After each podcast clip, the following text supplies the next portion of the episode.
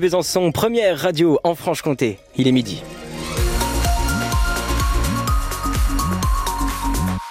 Samedi 2 mars, les infos en commençant par la météo avec vous, Philippine Thibaudot. Bonjour Philippine. Bonjour Louis, bonjour à tous. Il fait gris aujourd'hui, il fera gris aussi demain. Bon, désolé, mais les températures sont quand même positives. Au-dessus de la barre des 10 degrés, 14 euh, dans les maximales à Vesoul, 12 à Besançon, 11 à Pontarlier, 11 également à Dole dans le Jura. Rien à signaler pour l'instant sur les routes en Franche-Comté. Vous roulez sereinement. Appelez-nous en cas de problème. N'hésitez pas. 03 81 833 111, le numéro du standard France Bleu Besançon.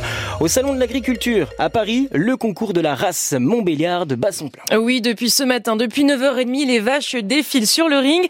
27 vaches franc-comtoises participent. Charlotte Schumacher, vous êtes sur place et pour le moment, la région ne brille pas. Ben oui, nos vaches adultes, notamment le concours a commencé par elles. D'abord, il y a un premier passage devant le juge, 5 par 5. Toutes celles qui ont la médaille d'or peuvent ensuite prétendre au titre de plus belle mamelle et de plus belle vache adulte. Et là, patatras, aucune médaille en or pour nos vaches franc-comtoises.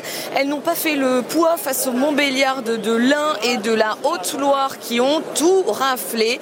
Là, c'est le concours jeune vache qui se poursuit. On a peut-être une chance de médaille puisqu'une vache de Mont-le-Vernois en Haute-Saône, elle s'appelle Radine.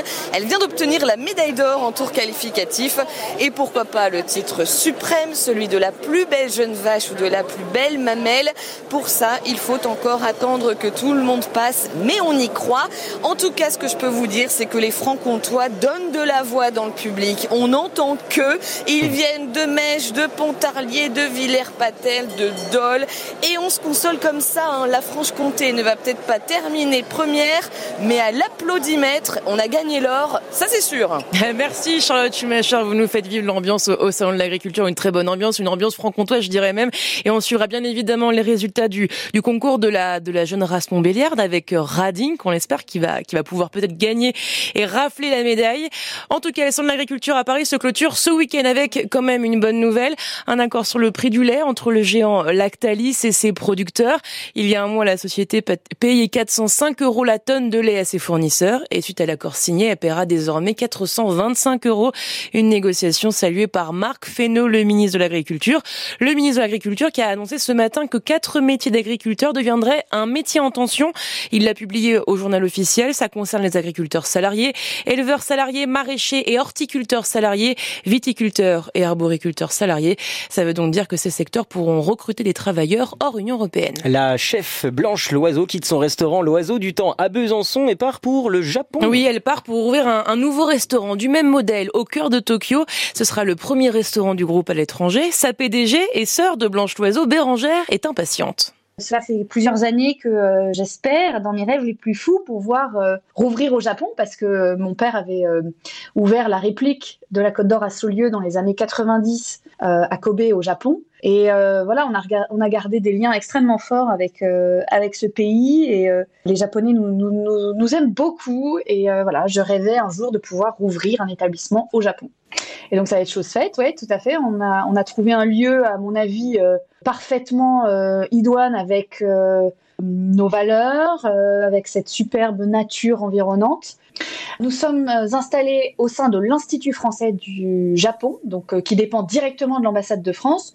Donc nous, notre objectif, c'est de devenir vraiment une ambassade des terroirs de France. Et avant ça, il reste encore quelques travaux pour accueillir les premiers clients. Ouverture prévue avant l'été.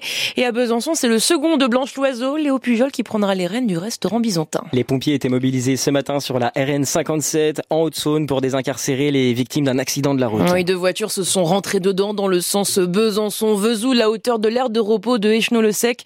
Huit victimes au total, dont un enfant de 5 ans et une autre de 11 ans, transportés ensuite à l'hôpital de Vesoul et de Besançon.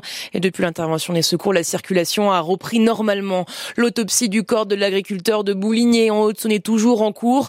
L'hypothèse du suicide semble la plus plausible. L'agriculteur de 55 ans avait disparu depuis avant-hier.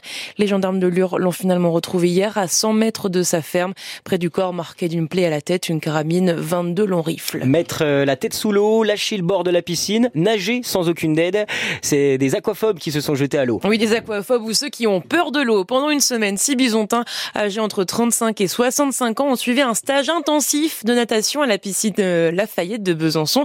Le but, Léo Limon, reprendre confiance et s'épanouir dans l'eau. Au bord du bassin, encore un peu d'appréhension. On va sauter depuis le mur. Regard légèrement inquiet. On va pas allonger le mur, on va allonger la ligne d'eau. Petite hésitation. On est à 2,50 m du mur. Mais beaucoup de courage. Bien, bravo Myriam, tu vas à la ligne d'eau. Et une appréhension qui disparaît peu à peu. Et là, on va travailler les battements de jambes. La tête sous l'eau, on se fait bien. Pour Marie, la peur de l'eau, c'est bientôt de l'histoire ancienne. On a beaucoup, beaucoup progressé depuis lundi. Personnellement, je suis allée chercher des anneaux au fond de la piscine. Je m'en serais jamais cru capable. Donc c'est super. L'aquaphobie, des peurs venues de l'enfance ou de traumatisme, dur à surmonter. Cécile Roy, maître nageuse. Bah, c'est surtout de la crispation, euh, le rythme cardiaque qui accélère. C'est vraiment la peur de la profondeur. Ils ont vraiment du mal à comprendre que au fond, il y a des carreaux à la piscine et que c'est pas un trou sans fond et qu'ils peuvent pas être aspirés. Des craintes donc que les stagiaires ont bien réussi à surmonter. On était au petit bain la première séance, aujourd'hui là on est dans le grand bain, sans aide, euh, ils peuvent nager euh, sans le mur, donc euh, c'est vraiment cool. Alors certes il y a encore du travail, les stagiaires ne doivent pas relâcher leurs efforts. Marie-Jo en a bien conscience. Je pense qu'il faut un petit peu entretenir le processus. Pour cet été à la mer, ça sera bien. De nouveaux cours sont proposés les trois derniers mercredis de mars et pour les deux premiers du mois d'avril. Et vous pouvez revivre ces cours intensifs sur francebleu.fr Besançon. On vous a mis les photos. En biathlon, les francs-comtois s'élanceront sur la ligne de départ de la Mastart en Norvège. Oui, Lou Jean Laurent partira à 13h30 dans une heure et demie avec les femmes et Quentin Fillon-Maillet, lui, à 15h20 avec les hommes. Peut-être qu'ils feront mieux qu'hier après leur 14e et 13e place respective en individuel. En rugby top 14 à suivre aujourd'hui dans la 17e journée. Trois affrontements directs entre les six premiers du classement. Stade français Pau à 17h, le derby Toulouse-Castres à 15h et Bordeaux-Bègles le Racing 92 à 21h.